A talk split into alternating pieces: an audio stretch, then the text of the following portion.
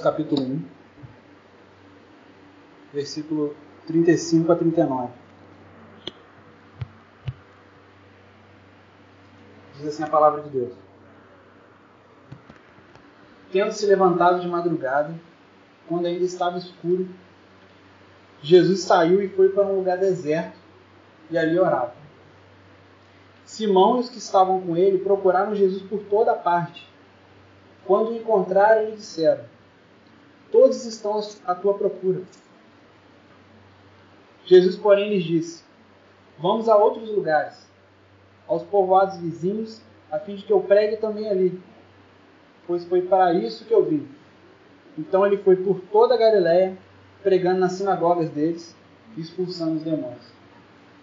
Esse é o texto que a gente vai meditar hoje. Vamos orar para que Deus abençoe esse momento. Pai, estamos aqui, Pai, diante da Tua palavra, da Tua santa palavra. Que é a boca do Senhor falando conosco, Deus. Te peço para que nessa noite, Deus, o Senhor venha falar através das Escrituras, Deus. Porque nenhum homem, ó Deus, tem o que falar de si mesmo, a não ser que ele se debruce na tua palavra, Deus, e extraia a mensagem diretamente dela. É isso que eu te peço nessa noite, Deus, o vaso de barro. O vaso, ó Deus, é, é de pouco valor, mas o que o Senhor coloca nesse vaso somos nós, o Espírito Santo, a tua palavra, Deus, faz com que esses vasos, ó Deus, aparentemente desprezíveis, sejam preciosos para ti, ó Deus. Não pelo que eles são, mas pelo conteúdo que eles possuem e o olheiro que os moldou, que o Senhor, Pai. Nessa noite, Deus, fala através da tua palavra, que haja conversão nessa noite, que haja, Deus, é, um novo desejo, Pai. Se, se houver alguém aqui que anda desanimado, anda cabisbaixo, já conhece o Senhor, mas está passando por um momento difícil de desânimo, que o Senhor possa animá-lo, Deus, e fazê-lo entender, Pai, que não existe nenhum outro caminho, que não podemos encontrar verdade em nenhum outro, que só encontramos vida em Ti, Pai. Resplandeça a Tua glória aqui nessa noite, Deus, glorifica o Teu nome, Pai. Em nome do Senhor Jesus, Deus. Amém. Deixa eu só abrir a. Vou abrir aqui no meu celular, porque o ventilador ponto de fundo. Dá, dá para gerar emissão para comprar? Então tá. Obrigado. Então vamos, vamos, vamos na Bíblia de papel, né, então, que na Bíblia de papel vai dar certo. Vamos no estilo roots, raiz. É... Primeiro eu queria dizer assim que é, foi um período, acho que, acho que, todo mundo vai poder dizer isso, foi um período de, de louvor e adoração diferente, não foi? Hoje. Acho que, é, não sei se a gente pode falar com um dia diferente do outro, mas hoje eu senti que foi diferente. É, muito do que foi dito nas, nas canções é, tem muito a ver com esse texto que a gente vai é, tratar hoje, sendo que a, a única música que eu sugeri está no final, não foram nem essas três. Então, simplesmente que é, Deus está inspirando mesmo, Deus está fazendo com que a igreja seja realmente um corpo, porque a igreja é um corpo. Né? Todos os membros trabalhando juntos. E isso é muito bonito de ver, sabe? Deus, Deus fazendo algo assim no nosso meio. Então, é, eu sinto assim, inspirado de uma maneira diferente, talvez, para falar hoje. E né, considerando que o vaso é do bar, né? É do bar, novamente. Foi que eu, todos somos.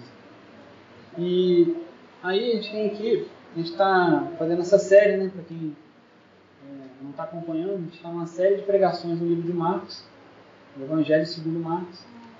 E se Deus nos de graça, a gente vai passar por todos os capítulos, até o capítulo 16. E talvez a gente faça algumas breves pausas para tratar de outros assuntos, mas retornando para o Evangelho de Marcos. Porque o que a gente quer gerar na igreja? Nenhuma, nenhuma autoridade religiosa, nenhuma autoridade não, nenhum líder, né? pregador, pastor, bispo, alguns usam até a nomenclatura de apóstolos, né? coisa que não faz sentido. É, tem alguma autoridade em si mesmo se essa autoridade não vier das Escrituras. Porque antes do, de qualquer pregador transmitir a mensagem para a igreja, primeiro Deus falou com ele, deu uma massacrada nele, ele vem todo quebrantado falar que Deus falou com ele primeiro. E, e, e, e quem fala aqui na frente não tem autoridade. A autoridade é da Escritura. Então, se a gente diz algo aqui, primeiro a gente também está submetido a isso. E se existe alguma, entre aspas, autoridade, se refere a essa autoridade que está vindo das Escrituras, de Deus falando. Todos nós nos submetemos. Sendo, como eu falei, a igreja é um corpo, né? Cada um desempenha um papel. Nenhum desses papéis é mais ou menos importante que o outro. Embora alguns, algumas funções tenham uma certa visibilidade, como é o caso da pregação, sendo que é o primeiro a levar pedrada também, né? Cada um faz sua parte. Se, se fizer besteira, falar besteira lá. Olha o Giovanni, não é. Tá. Então é, tem essas, essa, essa dialética, essa, essa tensão, né, como a gente falou com o catecismo, tem essa tensão aí de fazer algo que dá mais visibilidade, mas também a cobrança é maior. A nossa ideia é que a, que a mensagem venha mesmo da Bíblia. A gente, lógico, a gente vai pro, procurar nos grandes mestres, né? Eu peguei emprestado com ele, que tinha um comentário bíblico. A gente tem que estudar também a gente poder falar. E às vezes, sabe que um negócio interessante que tem acontecido? Só abrindo um parênteses. É que o Wellington tem tido essa experiência também. A gente lê o texto, fica mastigando aquele texto por uma semana, às vezes até 15 dias, porque a gente vai revezando. E a gente vai tendo uns insights, vai pensando algumas coisas a respeito do texto. Pá, pá, pá. Que gente pega no comentário, a gente vê que muita coisa que a gente pensou estava lá também. Então, tipo, a gente não está tão bobo assim, né? Deus está falando com a gente também. Então isso é bem legal. Então a ideia aqui é que a mensagem venha da Bíblia, que Deus fale através da Bíblia. É como se eu falasse assim, ó, se a mensagem está dura, ó, não tem nada com isso aí não, hein? É a Bíblia que está falando, é Deus que está falando, e eu estou apanhando aqui junto com você também, não tenho dúvida nenhuma. No dia que eu achar que eu não estou apanhando, é, estou ficando sem vergonha. Aí vocês puxam minha orelha também, falam, tá falando coisa aí, não tem essas coisas, sendo que é impossível também viver exatamente tudo, né? Porque a gente está numa caminhada aqui onde é, está passível de erros. A gente conta com as orações dos irmãos. Tem que eu congelei uma, uma aguinha aqui que já está derretendo as coisas. E que essa mensagem venha das Escrituras e fale com a igreja, fale conosco. E a gente é, pede para que os irmãos olhem para a gente, né? Porque, igual uma outra vez eu falei, é, se por acaso, se por acaso a mensagem estiver ruim, saibam que cada um de vocês aqui também tem uma certa responsabilidade nisso. Eu preguei um texto dizendo que o, o Paulo pediu para a igreja orar por ele para que fossem abertas as portas, para que ele pregasse de forma intrépida e corajosa e inspirada a palavra de Deus. Então a igreja também tem um papel nisso. E aqui a gente está se deparando com esse texto. Na semana passada, só dando uma recapitulada, é, o Edson pregou dos, dos textos que, fala, que falaram da cura da sogra de Pedro e de outras curas também. Jesus foi curando várias e várias pessoas. Então, quando Jesus se levanta de madrugada, como está dizendo no versículo 35, ele estava hospedado na casa de, de Pedro. A gente vê que ele curou a sogra de Pedro e ficou por ele mesmo. E tendo se levantado, aí diz o texto aqui, tendo se levantado de madrugada, quando ainda estava escuro, Jesus saiu e foi para um lugar deserto e orava. A primeira lição, a mais fácil a gente perceber aqui a importância da oração. O tema da nossa pregação hoje é a primazia da pregação do Evangelho. A prioridade que é a coisa mais importante que a igreja tem que fazer é a pregação do Evangelho. Tem cura, tem isso, tem aquilo, mas a, a primazia, a prioridade é a pregação da palavra.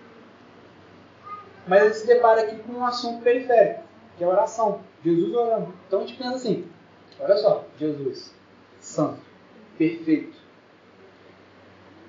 nascido de uma virgem, isso nunca aconteceu, nunca mais vai acontecer. Puro, perfeito, foi tentado em todas as coisas, não pecou em nenhuma delas.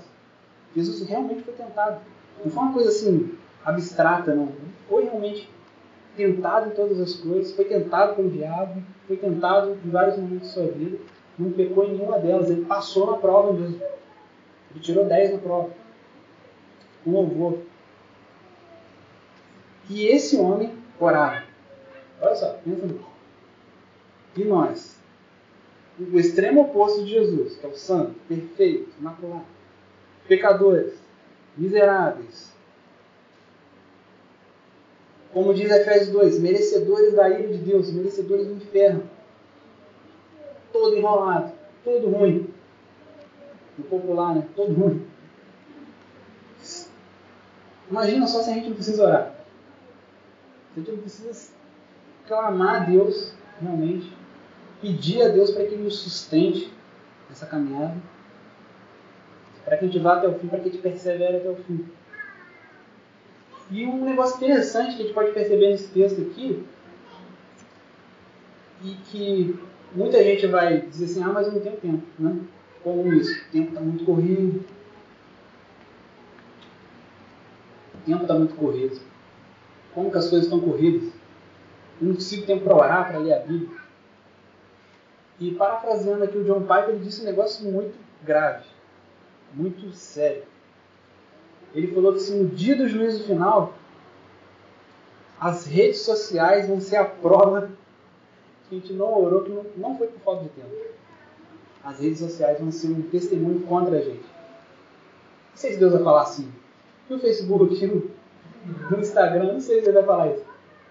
Mas as redes sociais têm um grande testemunho contra nós. A gente arranja tempo para um monte de coisa. E para oração não. Talvez porque a gente não entenda ainda a necessidade que é a oração. O quão importante para a gente. Jesus nem diz isso. Ele sendo santo, completamente santo, o Filho de Deus.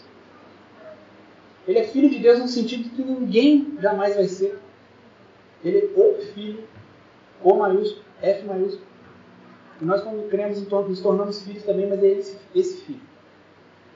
Ele orava, ele se submetia a Deus. Quando ele tinha que tomar uma decisão importante, ele orava a Deus. E Jesus também não tinha tempo. Você vai ver passagens dizendo que, que eles mal tinham tempo para comer.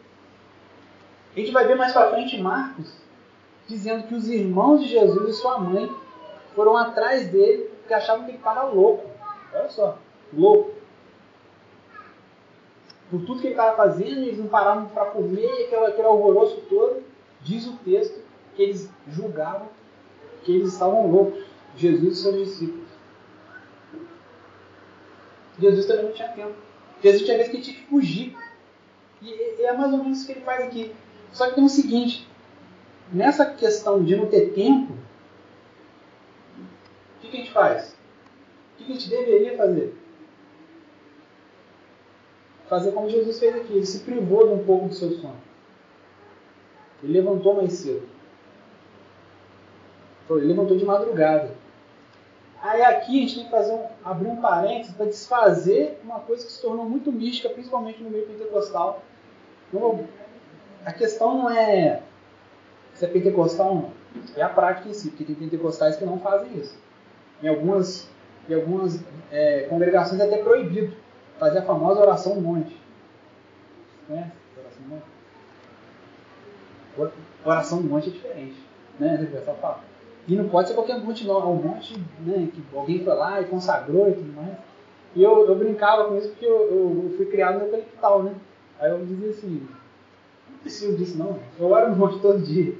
É um morro, né? Eucaliptal é um morro. Eu morava numa parte ela bem linda.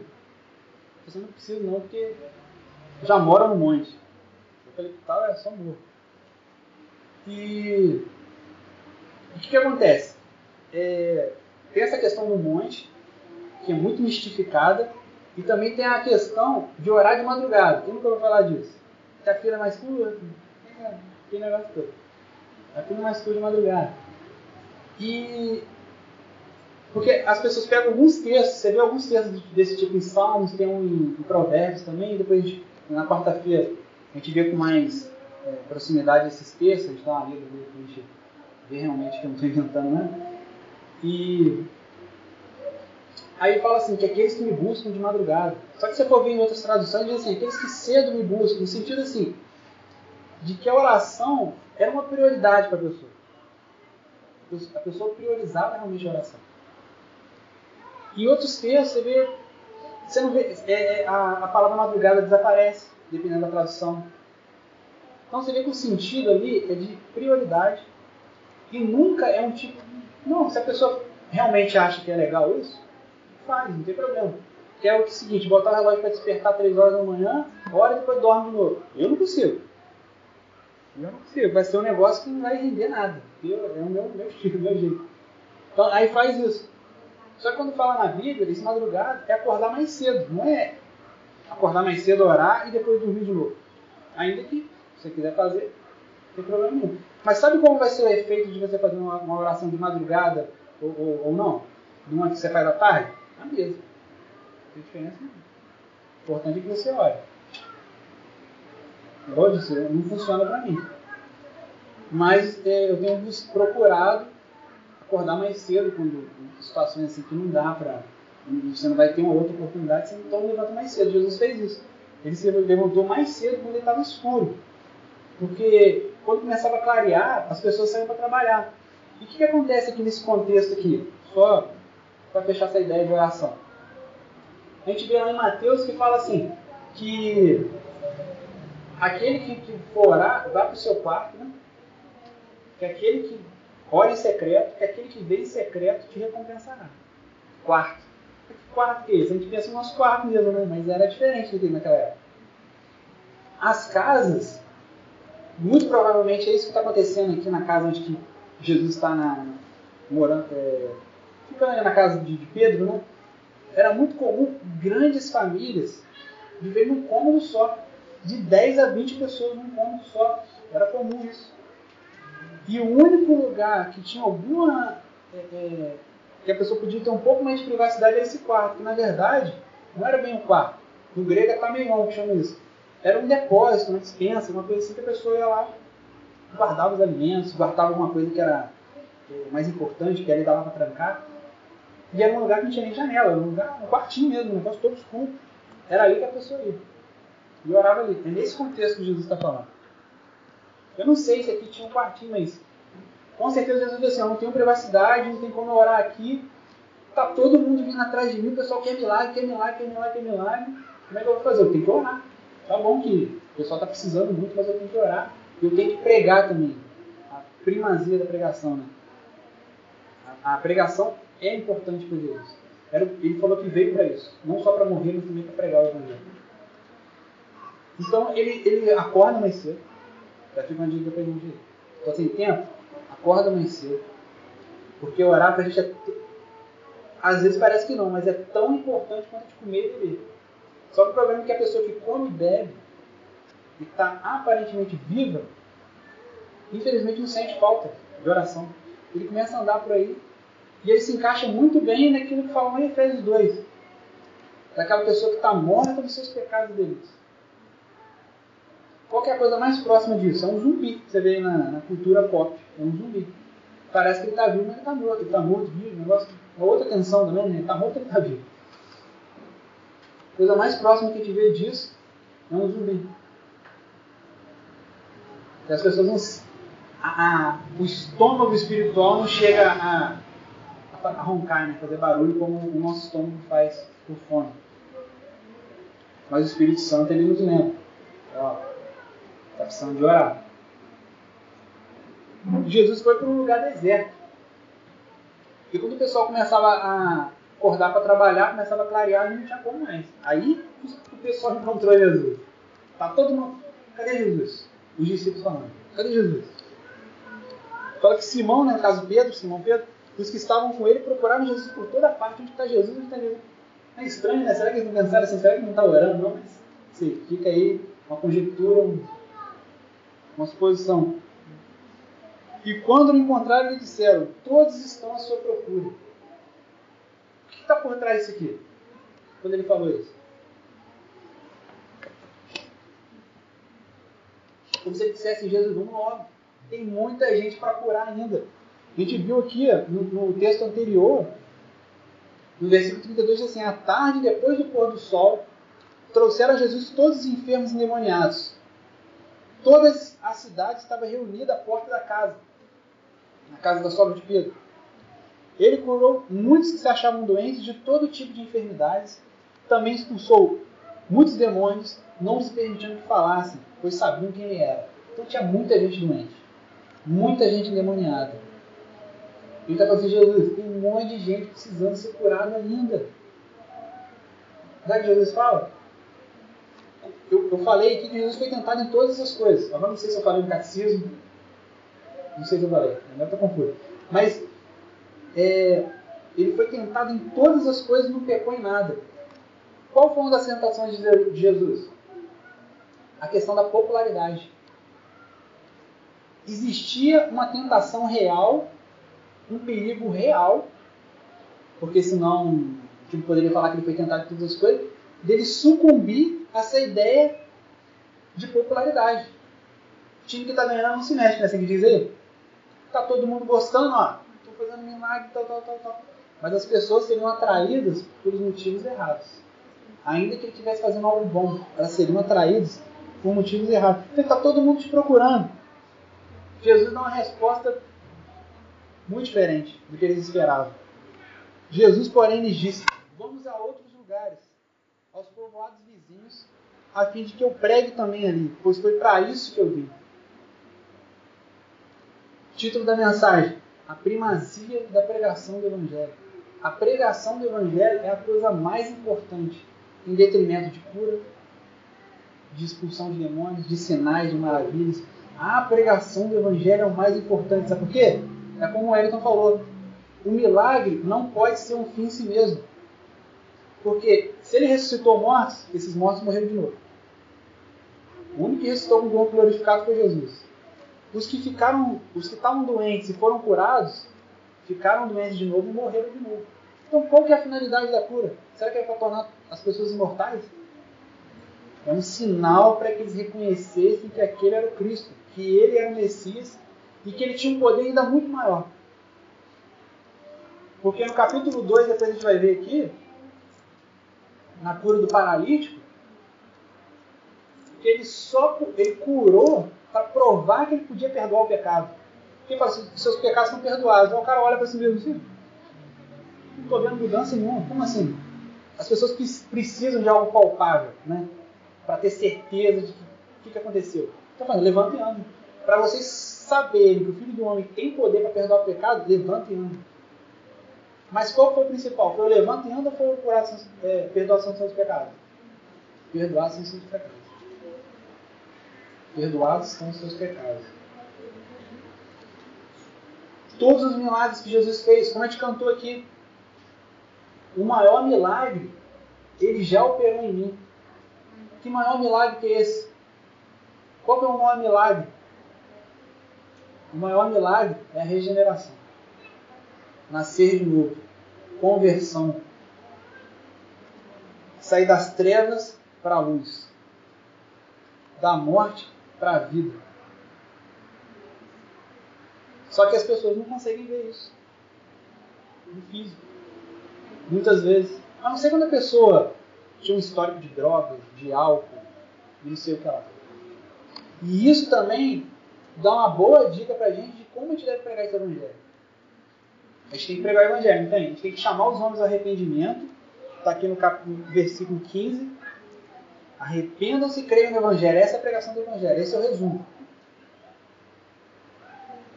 Aí eu te pergunto, se a gente for pregar o evangelho num país da Europa, alto nível, Suíça, Suécia, para um atleta de alto nível, o cara perfeito fisicamente, o cara se alimenta bem, o cara não fuma, não bebe. Como você prega o evangelho cara aqui?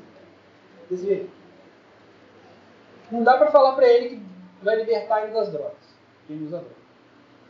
Não vai precisar falar para ele que vai libertar ele do álcool que ele não bebe. Não vai precisar, às vezes, falar de adultério para ele porque o cara não adultera. E aí?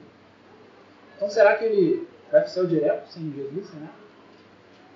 O homem, ele é pecador. É igual, é igual aquele ditado que fala assim, né? Plano calado já está errado. É assim a gente. A gente calado, dormindo, a gente está errado. A gente é pecador. A gente não precisa fazer nada. Já está na nossa essência isso. Então já vai uma dica aí para quando a gente for anunciar o Evangelho. Deus não é simplesmente um resolvedor de problemas. Talvez a gente não vai vender sonho aqui. Não é sonho, sonho de comer, não. Sonho sonhado, né? A gente não vai vender isso aqui falando assim, ó, vem para Jesus que vai melhorar isso, que vai melhorar aquilo. Não sei, pode ser que ele melhore para glória, para revelar a glória dele. Pode ser que ele faça. Nem sempre ele vai fazer. E esse também é um teste de fé. Para saber se a pessoa está buscando Cristo pelo que ele é ou pelo que ele pode fazer. Na verdade, tem que buscar Cristo pelo que ele já fez. Ele já fez. A obra na cruz do Calvário. Não precisa fazer mais nada, absolutamente nada. Mas não sei se Deus vai te dar um emprego melhor, se ele vai resolver seu casamento, se ele vai te curar disso, daquilo. Só sei que uma coisa: se você já crê em Jesus, você nem precisa mais de milagre. Porque o milagre muitas vezes é um sinal para que a pessoa, ah, realmente ele é o Messias. Mas esse sinal também tem um outro problema. Se a pessoa não crê, vai aumentar o peso de condenação da pessoa. Porque ela viu um sinal e não crê. Como o caso dos dez leprosos, só um voltou para agradecer. O que, entende disso? Que os outros nove foram condenados, foram para o inferno. Ficaram satisfeitos apenas com sua cura. Nada mais. E como diz o texto, aqueles que esperam em Cristo só nessa vida são mais miseráveis dos homens mais miserável, que não consegue enxergar além, que não consegue enxergar a vida eterna. Então Jesus falou assim, ó, gente, ficar curando, fazendo sinal, eu vou, vou continuar fazendo, mas o mais importante para mim é pregar o Evangelho, porque o maior milagre é a salvação. O maior milagre é a conversão.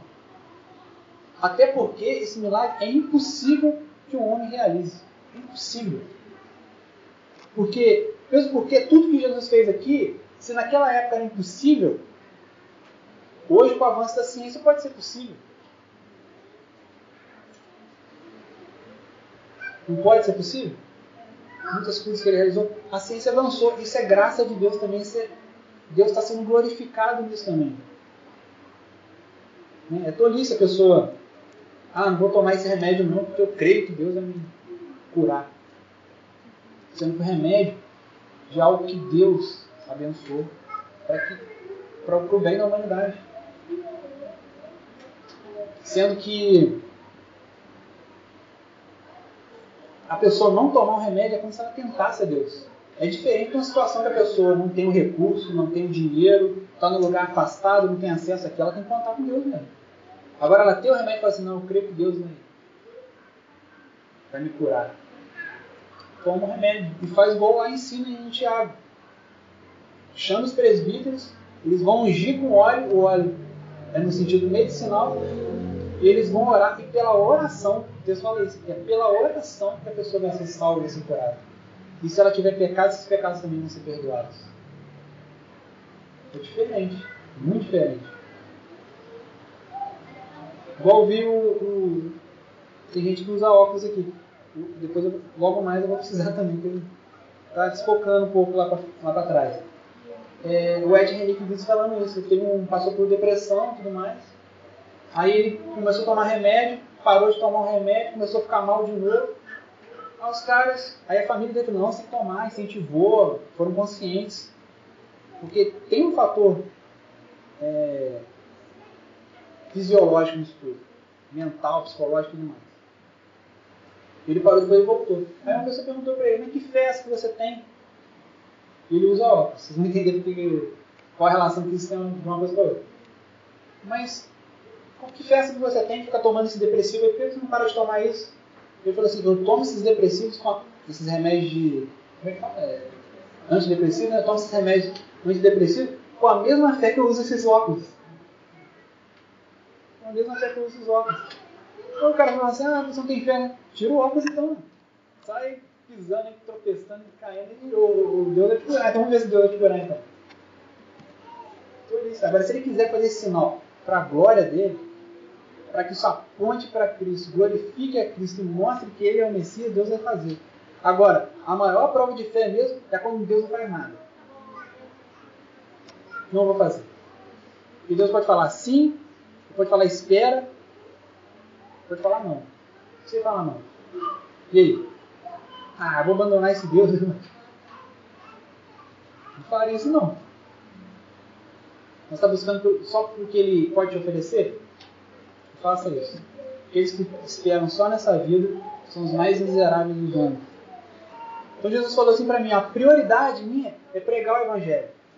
E o que é o pregar o Evangelho? É muito simples. Arrependam-se e creiam no Evangelho. É só isso. Tudo mais são desdobramentos da mesma coisa. Arrependam-se e creiam no Evangelho. Arrependam-se e creiam no Evangelho. O que é arrependimento? É uma mudança de atitude, uma mudança de mente uma volta de 180 graus. Você está andando numa direção, você anda na outra, na contramão desse mundo, nadando contra, contra, contra a correnteza. Que é fácil deixar a vida. Eu deixo a vida me levar, como disse o grande poeta brasileiro. Mas, grande, entre não é isso. Não é deixar a vida me levar. É nadar contra a correnteza. Isso demanda esforço. Isso demanda acordar mais cedo para orar, se esforçar para que Deus te sustente e te dê força. E aí no versículo 39 a gente vê que Jesus fez o seguinte, ele, versículo 38 ainda. Ele falou, vamos a outros lugares, tem muita gente precisando ouvir o Evangelho ainda, esse que é importante. A fim de que eu pregue também ali, foi para isso que eu vim. Eu vim para pregar o Evangelho, não vim para curar. A cura não é um fim em si mesmo. A cura é um meio o meio para que as pessoas enxerguem o Evangelho, enxerguem que ele é o Messias. Então ele foi por toda a Galiléia, primeira cruzada evangelística. Ele foi por toda a Galiléia, pregando nas sinagogas dele e expulsando os demônios. Então ele continuou fazendo, expulsando os demônios. Se continuar o texto, a gente vai ver que ele curou leprosos. Os dois textos, tanto o anterior como o posterior, mostram que ele continuou fazendo milagres. Mas esse milagre sempre apontava para algo maior para algo maior, que era a conversão, que era a salvação. Essa é a principal tarefa de estava sendo aqui a principal tarefa de Jesus, e essa é a principal tarefa, não só de mim que estou aqui, ó, falando no microfone, mas de todos nós como multiplicadores espalhando essa mensagem. Anunciando o Evangelho. Vou usar a expressão que não vendendo sonhos, falando, ah, Jesus vai fazer isso, vai fazer aquilo, Jesus te ama, não sei, tá? não vou falar isso. Então, a pregação não é, é vem para Jesus que os seus problemas vão acabar. Não é o evangelho tabajara. Você lembra do tabajara? Agora os seus problemas terminaram. Não é isso. Não é Jesus te ama, meu querido. Não é isso. A pregação do evangelho é arrependa-se e creia no evangelho. Como está no versículo 15 aqui do capítulo 1 mesmo. O tempo está cumprido e o reino de Deus está próximo. Arrependam-se e creiam no Evangelho. O tempo está cumprido. Tudo que precisava acontecer já aconteceu. Todas as profecias foram cumpridas. O mundo está amadurecido para receber o Evangelho dois mil, desde dois mil anos atrás. A, a, a lavoura está madura para ser ceifada, para ser colhida. O reino de Deus está próximo, está perto, está acessível. E como é que se adentra esse evangelho? Mediante arrependimento, mediante uma, uma contrição, uma dor pelo pecado, um ódio pelo pecado, uma, uma vida de constante arrependimento, gerando frutos de arrependimento, uma vida que já não tolera mais o pecado. Sabe que você fica nervoso com você mesmo? Você cara, não aguento mais ser como sou. Eu fico assim, às vezes, tem vezes que que pegar até leve, porque começa a cabeça começa a doer, você fica nervoso. Eu não posso continuar sendo o jeito que eu sou. Tem que ser transformado. Porque a, a ideia, olha, olha essa interessante. É, eu costumava dizer assim, antes eu queria ser, eu tinha uns, as pessoas que eu admirava, né? Se posso dizer que eram ídolos. Né? Já, já gostei de um monte de coisa. Já gostei de artes marciais, já gostei de futebol, já gostei de música. Poxa, queria ser aquele cara. Igual aquele cara. Aí, eu fui melhorando um pouquinho, entendi que eu não tinha que ser aquele cara, eu tinha que ser eu mesmo. A melhor versão de mim mesmo. Não fiquei com esse negócio. Eu tenho que ser a melhor versão de mim mesmo. E assim, de certa forma é bom. Você não fica querendo ser outra pessoa, você é você mesmo. Mas no Evangelho é diferente. Isso para o mundo até faz sentido, até legal. Ser a melhor versão de si mesmo. Mas o chamado para o Evangelho é para ser o imitador de Cristo. Para ser igual a Cristo. Para ser dia após dia um pouco mais parecido com Ele. Até que no grande dia, no piscar e fechar de olhos, no abrir e fechar de olhos, no piscar de olhos, se, se a gente estiver morto, a gente vai ressuscitar, vai ser revestido, essa é a nossa esperança, a gente vai ser revestido de incorruptibilidade, vai receber um corpo glorificado como o de Cristo. Se a gente já tiver, se a gente estiver vivo ainda nisso, a gente vai ser revestido dessa glória, vai morar com Ele. É isso. E nessa caminhada a gente vai subindo degrau após degrau, um pouco mais parecido com Jesus. Um pouco mais parecido com Jesus. Só que essa escada, enquanto a gente estiver vivo aqui, essa escada, a gente não consegue ver o final dela. É uma escada. Igual essas escadas que o pessoal paga promessa, sabe? Vai de joelho. Nossa, não vai acabar não. Vai subindo. A gente não está nem de joelho, a gente está deitado, rolando, sei lá que a gente está A gente está subindo. Não importa a força que você tem. O importante é que você está tá nesse ciclo, está tá progredindo. E você não consegue nem ver o final da escada. Só que nesse abrir e fechar de olhos, você já acha que já está lá. Caramba, nem vi, na velocidade da luz. Foi incrível esse negócio. Eu já sou outra pessoa. Sou totalmente transformado. As lágrimas vão ser enxugadas. Não tem mais dor, não tem mais doença. É esse sonho que a gente tem que vender. Um sonho que salta para a vida eterna. E como é que a gente faz isso? Falando para a pessoa que vem que você vai ser curado, vem que seu casamento vai ser restaurado. Não. É chamando os homens ao arrependimento. O que a gente costuma dizer aqui? Se a gente começar a pregar aqui como ser um bom marido, ó, nada contra os, os coaches, coaches, né? A galera coaching, palestra sobre casais, maneiro, tranquilo, mas isso é, isso é pra gente regenerada já, não é pra ímpio. Como ser um bom marido? Se o cara não tiver nascido de novo, ele só vai aprender no máximo a ser um bom marido. Só isso. Como ser um bom filho? O que, você faz? O que, você vai fazer? Você vai é, limpar o quintal? Você vai fazer um negocinho de, né, para alegrar, a mãe. Não mãe chegar em casa, o quintal tá limpo. Você vai ficar feliz da vida. Arrumou a cama. Você aprendeu como ser um ótimo filho. Como ser um bom operário, trabalhador Tá, você vai aprender isso aí. Agora, a gente resolve todo o problema se a gente falar assim, ó, arrependam-se, creia no Evangelho. Arrependam-se, seja uma nova criatura. Se você se arrepender, Deus te regenerar, encher o seu coração de fé e você for uma nova criatura, todo o problema está resolvido. Se precisar fazer alguma coisa, são ajustes. Ó, melhor aqui, melhor aqui. Para você ser um bom marido, para ser um bom filho, para ser um bom funcionário, para ser, sei lá, mas o que vem à mente. É isso que a gente tem que fazer, chamar os homens a arrependimento, o resto é com Deus. E nem cria expectativa. Poxa, a gente está falando, está falando, a pessoa não se converte. Isso é obra do Espírito Santo. A gente, o nosso trabalho é pregar e orar, interceder. Se não tiver tempo, vamos acordar um pouquinho mais cedo, não está falando aqui, de madrugada. Vamos buscar a Deus para que a gente tenha uma, uma melhor eficiência, um, um, resultados sei, maiores na pregação do Evangelho.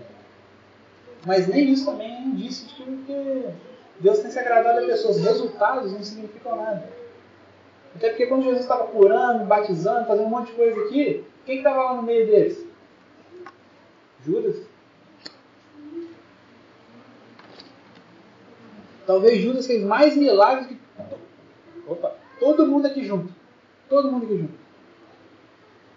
Deus não se agradou dele. Porque não vai ter música que vai chegar dizendo assim, vão chegar diante de Deus falando, Senhor, Senhor, não profetizamos em teu nome, não expulsamos demônio, parte de mim que eu nem conheço vocês. Então, resultados também não garantem nada. Porque João Batista não fez nenhum sinal. Jesus falou que não tinha nenhum, ninguém maior do que ele. E como que, e como que João Batista foi o maior de todos? O que, que ele fez para ser colocado em tão, alta, em tão alto prestígio com Jesus? Ele chamava os homens ao arrependimento a crer no Evangelho. Só isso? Só isso. Vivia, logicamente, aquela mensagem. Pregava aquela mensagem de forma contundente.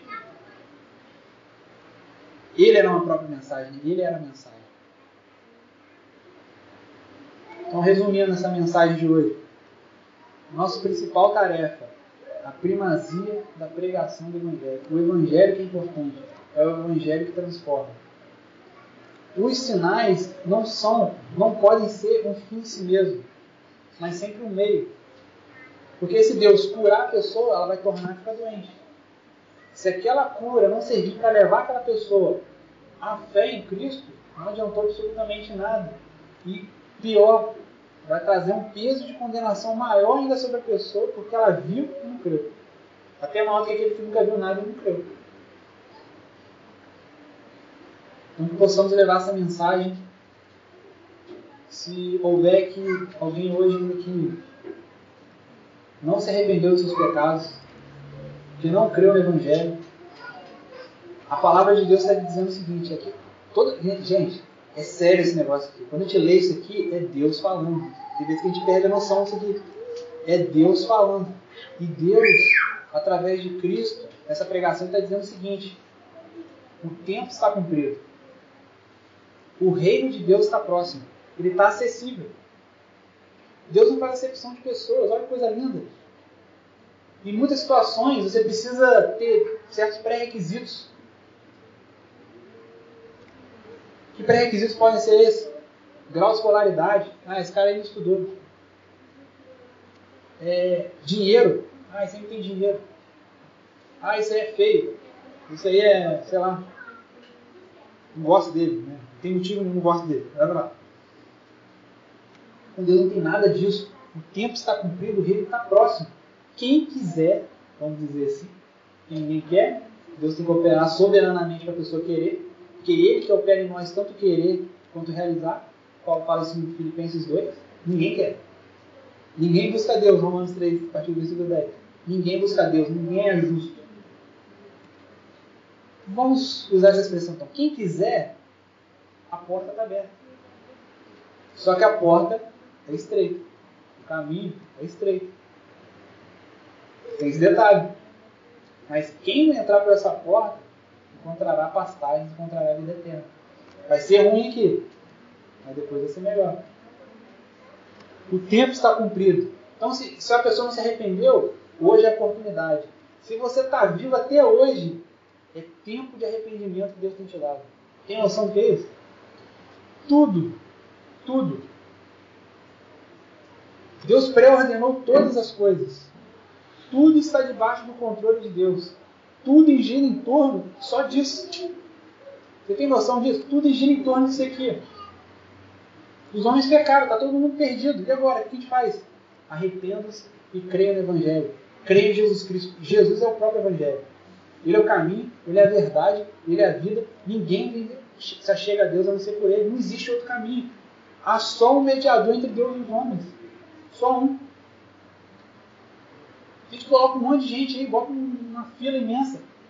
Há só um mediador entre Deus e os homens. Jesus Cristo. O único que teve coragem de morrer para aqueles que não prestavam, para aqueles que não mereciam.